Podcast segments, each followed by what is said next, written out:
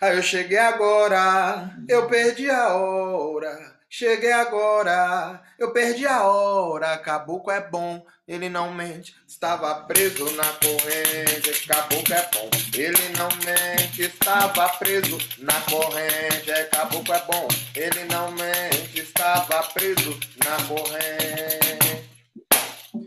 Fala galera, muito bem-vindos a mais um podcast.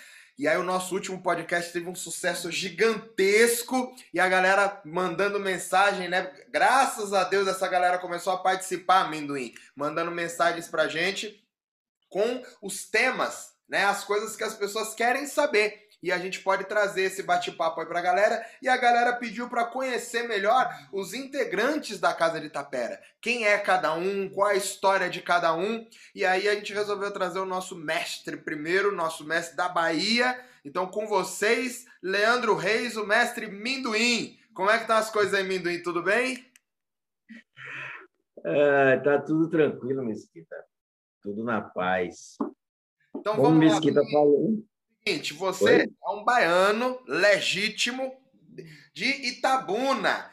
E aí, Itabuna, na verdade, a gente acaba não tendo uma tradição grande no samba, né? Naturalmente o samba acontece na Bahia toda, mas Itabuna não é uma tradição grande de samba, porém, ela tem uma tradição fortíssima de capoeira.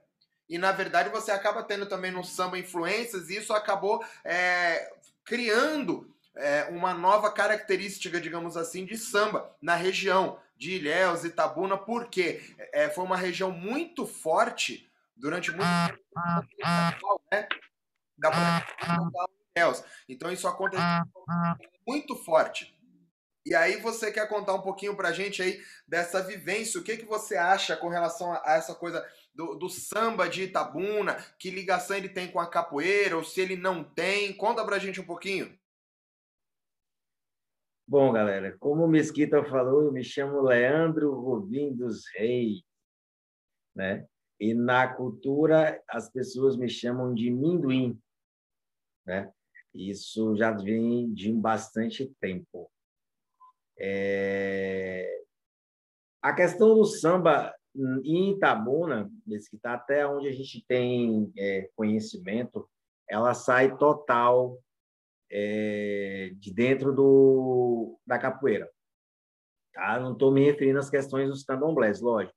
Mas, assim, quando a gente fala na questão de samba de roda, para a gente poder fazer nos lugares e tal e tudo, é, esse samba ele vem atrelado à capoeira. Né? A gente aprende aqui, quando a gente inicia a capoeira, né? É, por minha surpresa, no final da roda de capoeira, vinha um samba de roda, né, onde, onde as coisas ficavam mais, mais sociáveis, as pessoas voltavam a, a, a ficar mais calmas depois do jogo, né? Geralmente o samba vinha depois do São Bento Grande Bimba, então as pessoas estavam bem animadas, né? E aí em seguida elas têm esse, esse processo de, né, do samba para poder até para acalmar as pessoas, as pessoas ficarem mais tranquilas. E é, eu andei procurando também bastante sobre a questão das lavadeiras, se tinha dentro do cacau, se tinha essa questão de samba, e assim, não encontrei até hoje nada. Então, aqui a gente tem total relação o que a gente faz aqui, é total relação com a capoeira, a capoeira que, a, que trouxe, né, para perto da gente. Perfeito, até porque a capoeira de Itabuna é uma capoeira fortíssima, né? A maior parte da capoeira de São Paulo, por exemplo, ela vem de Itabuna, né?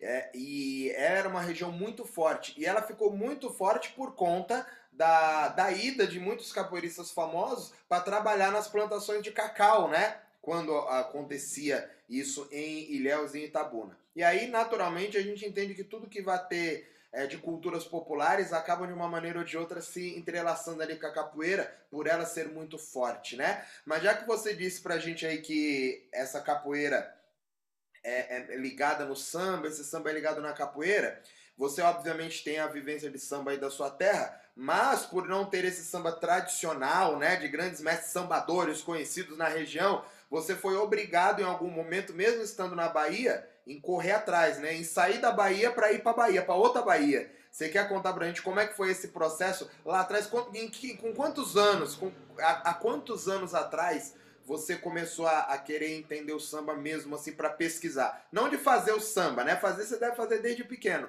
que todo mundo vai fazendo, mas quando veio essa importância para você? Bom, é... a questão do samba, né? Como eu falei, eu encontrei logo nas primeiras rodas de capoeira, eu encontrei no final das rodas. E esse essa processo de me aprofundar no samba, entender como é as, as coisas são, tudo isso tem relação com o mestre Caco, né? Quando eu conheço através do, do, do, do mestre Carlinhos, né? Que eu passei um tempo treinando capoeira com ele, e Carlinhos ele tinha uma amizade muito grande com o mestre Caco, né? E com isso a gente começa a encurtar, né? Os caminhos, o mestre Caco começa a vir mais para cá, né? Saindo do sertão e vindo para Itabuna, e a gente começa a sair da, e a nos encontrarmos em Muritiba, no evento do Mestre Medicina, em Santo Amaro, e começa a se encontrar em vários outros lugares, até eu começar a ir para Serrinha, e se não me falha a memória, deve ter uns 14, 15 anos ou mais, não lembro, não sei ao certo. Depois dessa pandemia, a gente não sabe muita coisa. Mas faz bastante tempo que eu, que eu comecei a ir para Serrinha e toda vez que eu ia para a Serrinha, cada vez eu ficava mais tempo, né? Eu ia para ficar dois dias, ficava cinco, seis, quinze dias. E aí a gente foi aumentando essa amizade, foi encontrando mais vezes em vários outros lugares, como Conquista, né? também a gente encontrava. É, e, a gente começou a ter essa amizade e tudo que o Caco, mestre Caco faz depois da roda de capoeira é fazer um sambinha, né? puxar um samba. E com isso, eu fui cada vez que eu ia lá, eu comecei a ter mais acesso e a perceber que não era só e simplesmente aquele momento de festa, não era só e simplesmente um, uma coisa que a gente começava é, simplesmente para diversão. Eu fui entendendo que existia um ritual, existia uma maneira de fazer, existia uma maneira específica de tocar, e aí eu fui tendo acesso a ver outros grupos de samba, né? outras pessoas que faziam samba tocarem. Aí eu comecei a perceber que em outros lugares ia tendo uma diferença.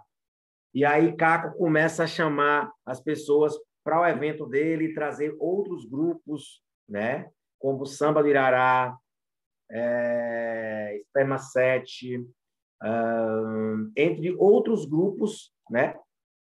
próximos a, a, ao sertão e é, um pouquinho mais distante. E eu encontro também, tenho uma felicidade de encontrar a Bully Bully cantando no evento de Caco.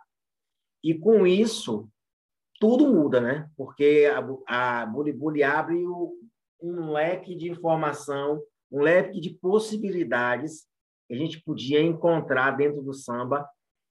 E aí tudo fica mais é, mais bonito, tudo fica mais rico, tudo fica mais difícil de aprender, porque agora a gente tem uma leva de conhecimento, uma leva de informação, vários outros rituais que você vai ter que aprender também. E com isso, é... cada vez mais a gente ia se aproximando e eu ia frequentando mais o sertão, ia conhecendo outras pessoas, ia pegando amizade com essas outras pessoas, tendo contato, começando a ter o bate-papo. É, uma outra pessoa que a gente encontrava bastante também era o mestre, o mestre Cláudio, né? É, a gente encontrava muito Cid Aroeira, fazia samba, né? faz samba até hoje. Cid Aroeira já, já é mais da minha época de idade, né? mas o cara é um cara que nasce dentro do recôncavo dentro do samba, é aquele cara assim que ele respirava samba o tempo todo, então ele não tinha nem para onde correr. Ele tinha que ser bom de samba, que não era possível, que ele não fosse bom de samba. De onde aquele homem nasceu, né? E aí juntou com a vontade que ele tinha de aprender E aí pronto, né? Juntou a fome com a vontade de comer e, e, e tudo começou na vida de Cid. E a gente foi tendo influência. Só que eu passei minha adolescência inteira crescendo ali em Muritiba, que é perto de Santo Amaro, Cachoeira e São Félix. Ou seja, não tem como você fugir. Então, assim, por mais que é, eu tenha de 15 anos para cá aprofundado esse processo é, consciente, né? 15 ou mais anos de eu ter me aprofundado conscientemente no samba, já desde os 15 que eu convivo com esse negócio de samba de roda, com essas questões de, de, de maculelê e, e, e, a capoeira do recôncavo, porque eu ficava ali em Muritiba muitas vezes, em muitos eventos, e a gente participava é, desse, desse mundo, né, desse universo cultural que a gente que tem nesse, nesses lugares. Então, minha pesquisa ela inicia nesse, nesse processo. Perfeito, Minduim, muito bom. Rapaz, é muita vivência e muita coisa. Então, pelo que você contou aí pra gente, é, você teve a sorte de, também de encontrar o mestre Caco, que é uma grande referência nossa aí também. É, aprendi muita coisa com ele, sou muito fã do mestre Caco, né? E aí, dentro desse processo todo, você disse: Ah, comecei a ir pra Serrinha. E aí foi dali que te abriu as portas, né? Porque aí você tinha alguém que era mais velho assinando por você ali, né? Falando: Ah, o menino tá comigo aí, rapaz. Então é diferente de você chegar lá e o menino tá comigo. É outra coisa. Como é que foi esse processo de você chegar em Serrinha? Chegar, eu digo, no, no samba ali da, da galera. Como que foi essas primeiras idas até lá? Bom, nesse processo de Serrinha, de eu chegar a Serrinha, é, a facilidade do mestre fazer o samba, dele mesmo fazer o samba, nos dava uma certa, um certo conforto né? Porque o que acontece? Os alunos dele, os mais velhos, todos são parentes dele. Então, assim, aí a gente já, nesse processo, a gente já chegou é, sendo parte daquilo. Porque a gente conhecia da capoeira, e todo mundo da capoeira, e todo mundo queria brincar junto, todo mundo queria dar risada junto, né? E, e se divertir.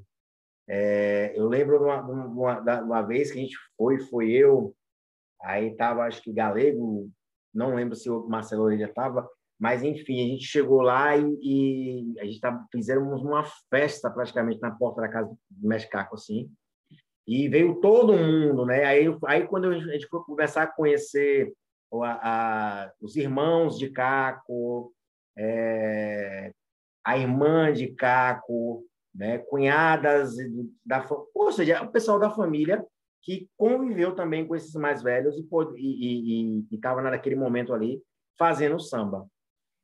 Complica um pouco mais quando a gente chega perto de uma pessoa muito mais velha, porque a gente não tem tanto acesso de fazer as perguntas que a gente queria e a gente não tem condição de participar muito, né? Até por, por inteligência.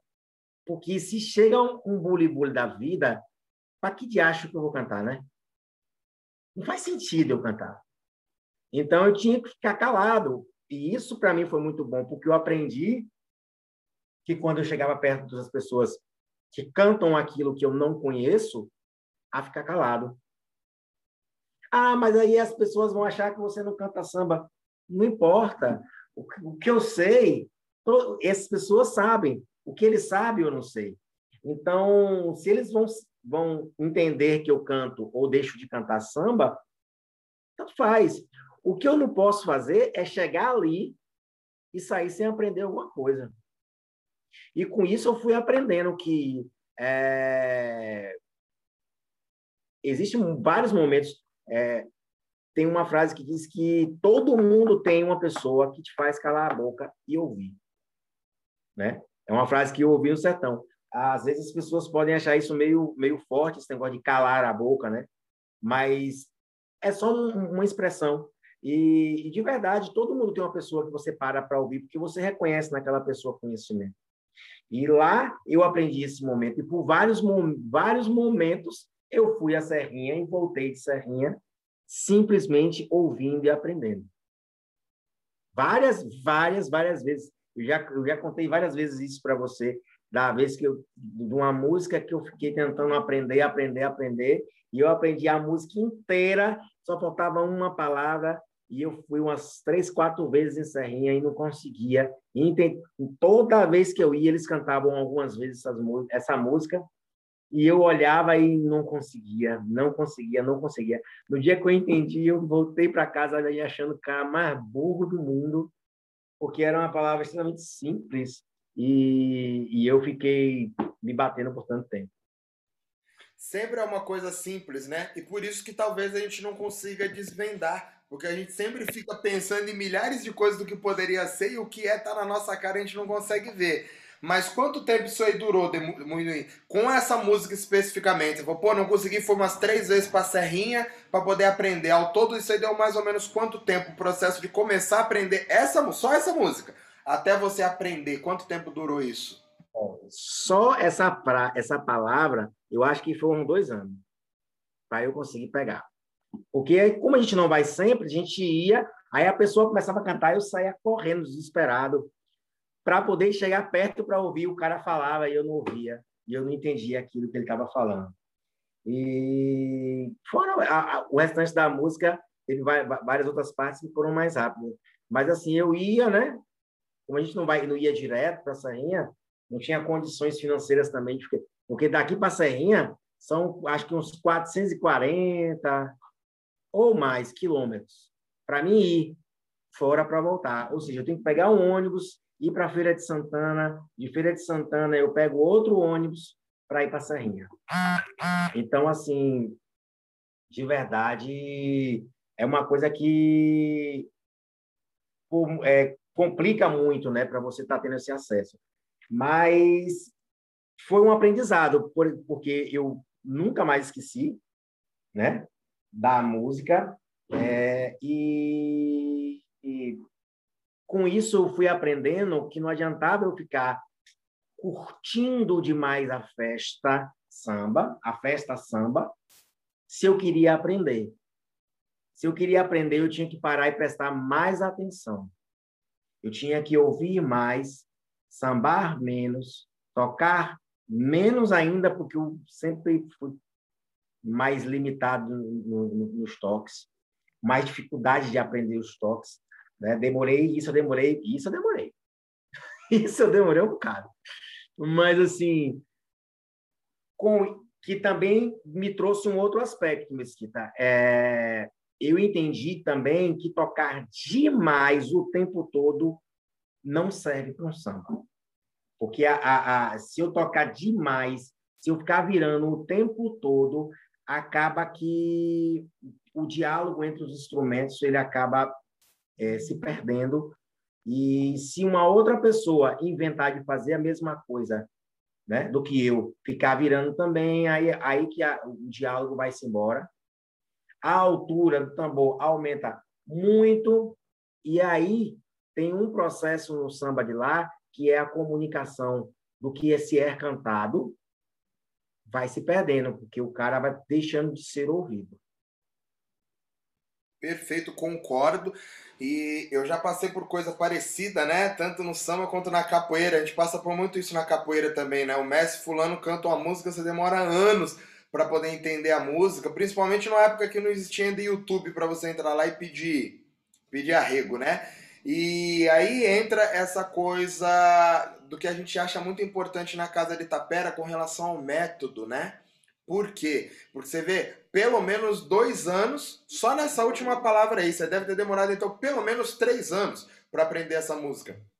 Isso porque você é da Bahia e você tem acesso ao lugar indo com uma pessoa que é referência. Imagina se é uma pessoa vinda de São Paulo que não conhece ah. e tá lá para aprender. Quanto tempo não ia demorar para aprender essa música, né? Que obviamente aprenderia. Mas quanto tempo iria demorar? Ia demorar pelo menos uns seis anos, é pelo menos o dobro do que você demorou, né? Considerando que eu vou para lá uma vez por ano. Imagina que isso não acontece. E aí entra a importância da metodologia. Porque quando a gente põe uma metodologia, você consegue replicar esse conhecimento que você fez, né? Ah, mas pô, demorei três anos para aprender, eu vou ensinar agora numa aula. Sim, é exatamente isso, gente. Conhecimento foi feito para ser compartilhado e não guardado. O co compartilhar conhecimento é o que faz o mundo melhor. E baseado nessa ideia de compartilhar conhecimento com quem quer aprender, é que a gente viu a necessidade da Casa de Tapera vir com uma metodologia para poder deixar isso mais acessível para as pessoas. Então, hoje, se você quiser aprender uma letra dessa, você não precisa ir para a Serrinha durante quatro anos para poder aprender. Você faz a aula com o Minduim da sua casa e pergunta para ele o que quer dizer. O que não muda é que você vai ter que ir pra Serrinha de qualquer jeito vivenciar o que o vivenciou. Mas a verdade é que a maior babaquice do mundo você achar que você precisa ficar quatro anos esperando para aprender uma letra de uma música. Você está aprendendo samba do mesmo jeito vivenciando. O que a gente está falando é que algumas coisas não precisam de um processo de vivência, né? E fazem parte, te engrandecem. O fato de estar ali, de ver as pessoas fazendo, é uma coisa mágica que a internet nunca vai suplantar. Agora, você falar para mim que eu preciso de três anos para aprender uma letra de uma música é muita sacanagem, né? Ou estão sacaneando meu intelecto. Fala, caralho, tem uns, tem uns caras burros aqui, mas você tá de parabéns. Você demora três anos. Falei, não, se eu tiver que ir até ir pra aprender uma música, não faz nem sentido. É gastar muito dinheiro à toa pra aprender uma música. Então eu vou aprender a música aqui com o Minduim. Ele vai me ensinar. Quando tiver alguma coisa em Serrinha que o Minduim foi, eu vou junto com ele, porque ele tem acesso, e eu vou ter a mesma vivência que ele teve. Porém, eu já sei a letra. Eu já sei as músicas, então já fica, já fica mais fácil. É menos coisa para eu me preocupar nesse meio. Eu consigo dar uma atenção melhor para outras coisas. Certo, Minduim? Com certeza. Eu acho que esse processo é de extrema importância, porque é, você precisa. Tudo é aprendizado na vida e aprender não ocupa espaço na cabeça. Então, você exercitar estudar, usar de forma inteligente a tecnologia, o conhecimento, para que você possa saber coisas que vão adiantar o seu serviço é, dentro do aprendizado do samba, para mim é, é, é, é inteligência. Porque é complicado você ouvir. Porque eles ainda fazem assim, quando eles percebem que você ligou o celular para gravar, eles levantam o pandeiro. Então, se eu estou falando aqui, ó, você não vai entender. E eu estou querendo falar para você entender. Imagine se eu quiser falar uma coisa que não é para você entender. Entendeu? Pois é. Esse é o grande então, problema da, da vivência, né? Eu, da vivência e de um, um, um método de estudo para as pessoas. Isso. O, o, e esse, esse processo, velho, ele pega muito é, dessa demora, dessa, dessa conquista do, desse, desse aprendizado, ele tem muita relação com, com o fato de, de, de você aprender, né? De você vivenciar e ter que aprender. E que lá atrás não tinha esse processo que eu podia mandar uma mensagem aqui, ligar para a pessoa, e a telazinha ia abrir, e eu ia me comunicar com a pessoa do lado de lá. Ia ter um, um, um, YouTube, da, um YouTube da vida que tem Vídeo de tudo que você imaginar existe. Já tem o Google com informação do que você imaginar. O problema de você, dessa quantidade de informação é se você não souber utilizar a informação. Mas isso não pode, isso não, não tira o mérito de você aprender e correr atrás para conviver. Por quê? Porque se você entende que o ritual dali é assim, quando você chegar lá, você já sabe como é o ritual. Você vai ver outros detalhes, aprender outras coisas. Você vai prestar atenção em outras coisas e vai vivenciar essas coisas. Uma coisa que eu aprendi muito lá é que quando a câmera é ligada ou quando o celular é ligado, as coisas mudam do samba. E quando não tem essa, esse risco de celular, não tem esse risco de, de, de, de ninguém gravar, ninguém perguntar, ninguém levar informação, a coisa fica muito mais gostosa, fica muito mais divertida, porque as pessoas estão à vontade e elas vão lembrando de músicas antigas, elas vão lembrando de informação antiga. Né? O Mescaco ele tem um irmão chamado Ciru que, que ele andava muito com o Marcolino, para cima e para baixo.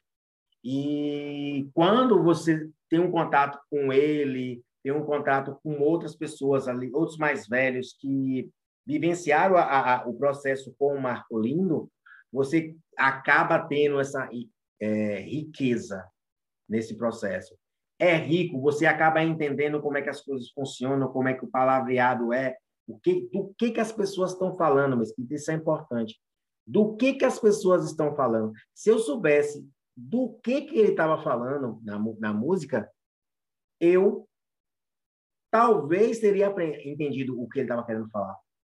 O problema é que a música, para mim, era bonita, mas só que ela não me dizia muita coisa. Ela não, não, não, eu não conseguia entender qual era o caminho dela.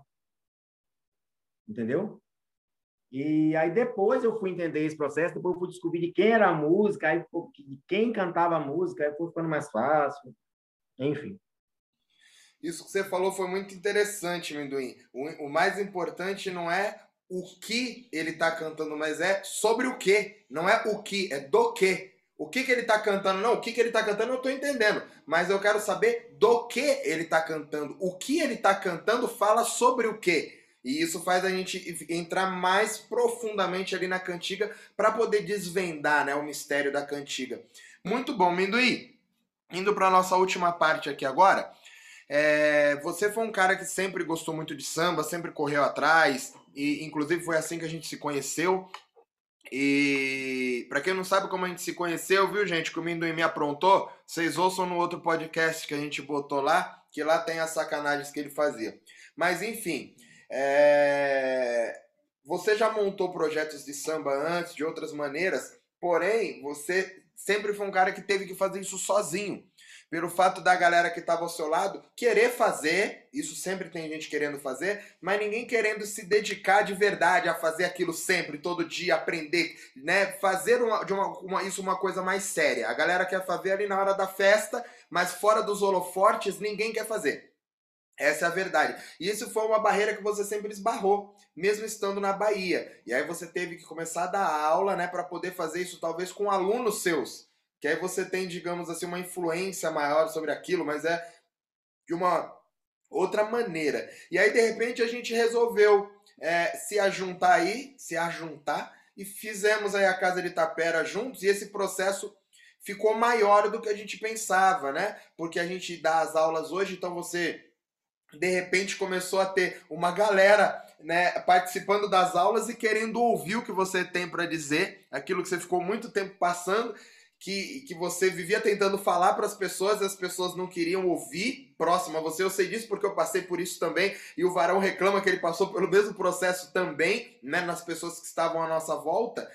E aí, de repente, a gente tem pessoas hoje é, falando de samba, dando aula de samba, né? Dando oficinas de samba, hoje tudo pela internet por conta da pandemia. Mas você tem, a gente tem hoje, por exemplo, é, junto com você, né? Tem eu, Varão e Chayane em São Paulo, a gente tem a Bebê em Curitiba, e aí nós somos, digamos assim, o um núcleo da Casa de Tapera. Mas fora isso, os nossos primeiros alunos hoje falam de samba para as pessoas também. Eles também dão aulas, dão oficinas. Então a gente tem o mestre Gororoba com a Priscila em Porto Alegre. A gente tem o próprio Ed mesmo em Curitiba. Aí você tem a Cheiro, que também é de Curitiba. Aí você tem a Pequena, a Degata, que são do Ceará. Aí tem o Sabiazinho, tem o enfim, a gente tem o Mestre Moleque, a gente tem o Muqueca no Rio Grande do Norte, aí a gente tem o Marcão em Belém, ou seja, a gente tem muita gente espalhada, tem gente do Mato Grosso, então a gente tem muita gente espalhada por todo canto, né? Isso é muito legal, porque a gente começou a, a, na verdade, que não era a ideia, mas acabou se tornando um movimento no Brasil todo. E de repente você tem gente no Brasil todo ouvindo aquilo que você vivia querendo falar para as pessoas. E isso só foi possível por conta da internet, né? E aí você descobriu que tem muito mais gente querendo te ouvir falar do que você imaginava. Porque a realidade dali de onde você estava era uma coisa talvez menor, né? E pô, essas pessoas aqui não querem. Mas aí você descobriu que talvez as pessoas de fora queiram aprender mais samba do que as pessoas que têm aquilo ali no dia a dia natural. E hoje você é uma das referências de Itabuna, de samba de roda. Ah, mas não diga isso, porque tem muita gente. Sempre, sempre tem um monte de gente, não é essa a questão. O fato de você ser referência não quer dizer que outras pessoas não sejam. Mas o que eu estou dizendo é que o trabalho que você faz hoje traz e já está trazendo pessoas do mundo todo, porque a gente já tem grupos aí abertos com pessoas da Europa, tem gente dos Estados Unidos, tem gente da América do Sul inteira. Então, é um processo grande isso. Como que você se enxerga hoje dentro desse processo, essa coisa crescendo, tomando essa proporção tão grande e fazendo essa comparação, né? Fala, pô, quando eu tava falando a mesma coisa que eu falo agora em Itabuna, eu não tinha tanta gente querendo me ouvir. E de repente eu estou falando e tem gente no mundo todo me mandando mensagem, querendo inclusive aprender minhas músicas. Como que você enxerga esse processo? Rapaz, esse aí é o, esse aí é a questão, sabe, que é mais forte que eu, do que aconteceu em relação a isso tudo, né? É, é aquela bela história que quando eu falo uma coisa assim para você diferente e você fala, velho, como é que você não me contou isso antes? Eu falo, uai, mas você não sabe? Porque eu tentava falar tanto para algumas pessoas, as pessoas não queriam me ouvir, que eu achei que falei, velho, eu estou falando coisa que todo mundo percebe, ou aquilo que eu estou falando não é importante. Porque ninguém quer saber. Se ninguém quer saber, não é importante. Quando a gente se depara, né, justamente as coisas que eu achava por, por não conseguir passar para as pessoas aqui, as coisas que eu achava que não eram importantes são de extrema importância para fechar o conhecimento de alguns temas, para que as pessoas possam entender o que a música está dizendo, para que as pessoas consigam entender o que o samba está dizendo, para que as pessoas consigam identificar que Nordeste não é um estado, Nordeste é uma região onde tem vários estados dentro, com vários costumes, com vários linguajagens e com vários sambas dentro dele, que existem rituais diferentes. É, isso é uma das coisas mais fortes para mim. É uma das coisas que me deixa mais feliz. É eu quando a pessoa entende isso, quando eu conto, a pessoa entende e a pessoa valoriza esse momento que eu estou falando, esse momento que eu estou explicando, e ela consegue, através dos outros conhecimentos, é encontrar lógica, né? encontrar sentido naquilo que eu estou falando. E aí você recebe de volta um, um, um, uma coisa, é, como é que eu vou dizer, gente? Você recebe de volta tudo aquilo que você está mandando, né? Você está tentando mandar para a pessoa uma informação que mude a pessoa e a pessoa compreende. E aí seu dever está cumprido, e aí, de volta, você muda a sua vida porque você se, se sente mais importante, se sente mais responsável com a cultura, você se sente no dever de buscar mais, de entender mais, para que, essa, que essas pessoas possam, para que você possa mostrar para essas pessoas né, detalhes sobre o samba, detalhes sobre nossa cultura que acaba se perdendo por faltar um momento de conversação, um momento onde a gente possa explicar as coisas, né? Fora da roda do momento de samba, a gente ter esse momento em que a gente destrincha o assunto e que a gente mostra para outras pessoas que samba existem vários rituais, várias maneiras e vários lugares importantes e muita gente que segurou esse samba para que hoje a gente pudesse aqui estar tá falando sobre isso eu acho que na maioria das vezes, né, igual esse caso, é, não tem nada de errado com o que a gente está falando, né? Ou com o conhecimento que está sendo passado. Eu acho que a gente só está rodeado das pessoas erradas, né?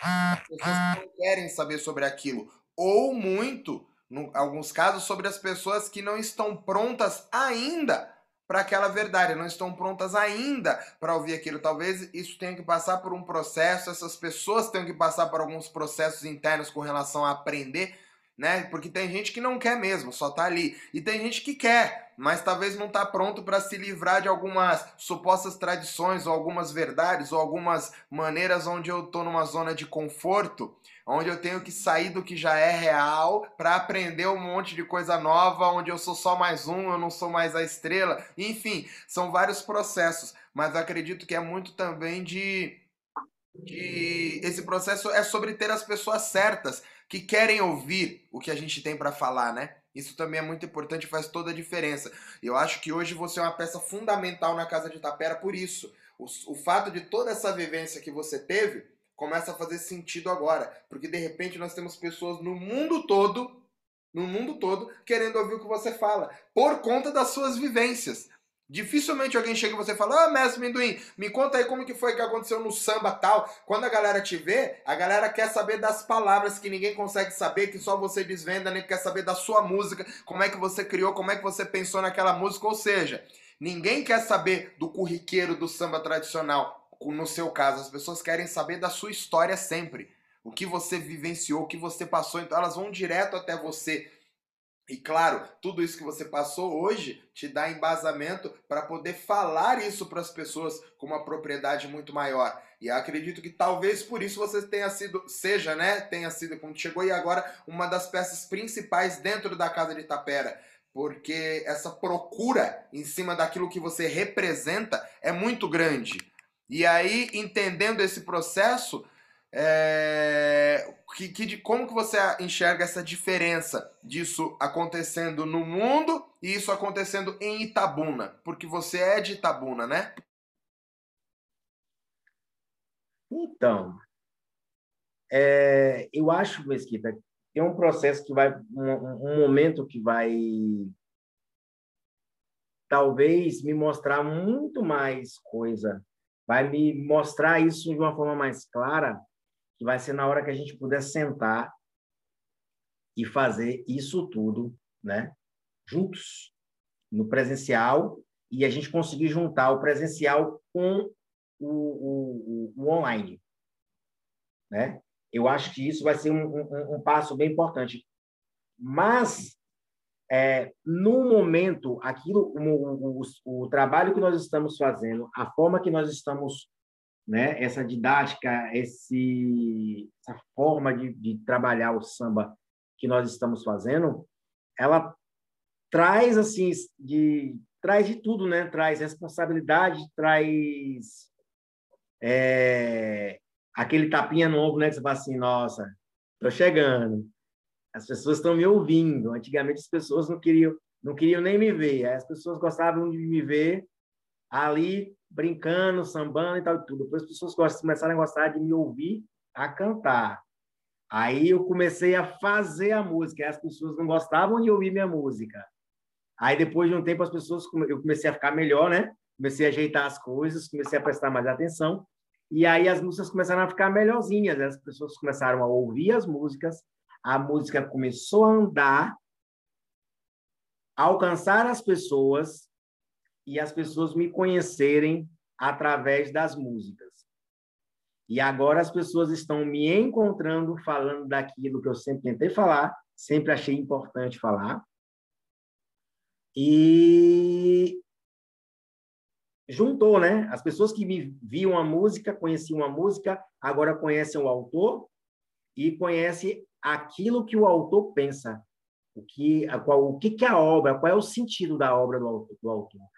E eu fico muito orgulhoso, muito feliz por esse momento tá tá tá tá chegando de, dessa forma e cada vez mais eu consegui alcançar as pessoas através da minha música, através da minha cultura, né? E, e através do meu saber, né? O meu saber é o que tá que faz o elo entre tudo isso, a cultura e tudo aquilo que eu faço. Perfeito. Bom, eu acho que é isso. Minduim, ficamos aí por hoje. Você tem mais alguma coisa que você queira falar para a galera antes da gente encerrar? Como é que tá aí? Galera, assim, é... eu sou suspeito para falar sobre cultura porque eu sou apaixonado por ela, sabe? É... eu procuro sempre sentir aquilo que está sendo falado, que está sendo cantado. E eu acho que